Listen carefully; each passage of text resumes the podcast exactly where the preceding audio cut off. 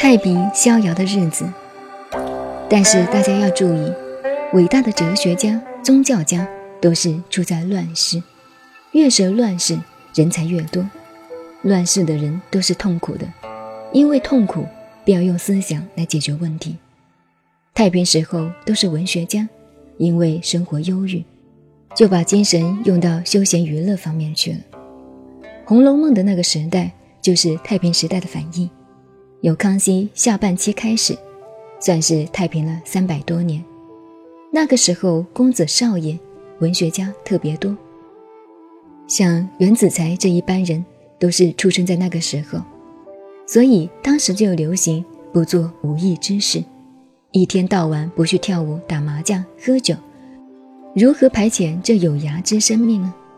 人的生命有限呢，如果不做些有意义的事情，那个日子怎么打发？活几十年太长了，实在受不了，人会要发疯的。这种话大家恐怕很难会听见了。我现在想想，那个日子真是很舒服啊！要放暑假了，担心这两个月的暑假回到家怎么玩，怎么过。回到家以后，竹床一铺，当着风口睡倒，看看唐人的诗词，翻翻书，很快的下午两三点了。妈妈的下午点心还没有出来，已经对妈妈很不舒服了。妈妈把点心拿来，一尝不对胃口，便不吃了。妈妈再劝，反正不好吃，一副撒娇的样子。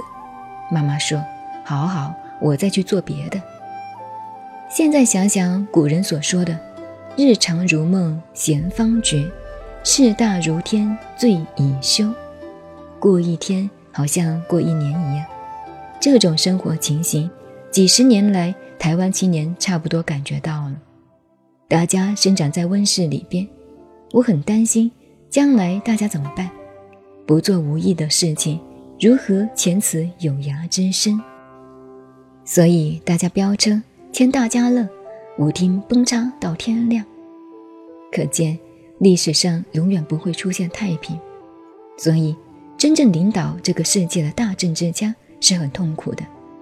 大政治家要在这个世界将乱未乱的时候就导正它、预防它，但还得不到大家的支持。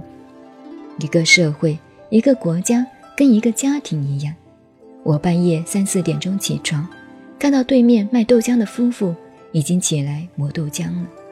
夫妇俩辛辛苦苦、省吃俭用买了房子，银行里存了钱，到了儿子长大。便不会再那么痛苦了。到了孙子，便要不做无益之事，何以拜此辛苦之家了？一个家庭不会超过三代，那是真的。这个社会上的家庭是不是如此呢？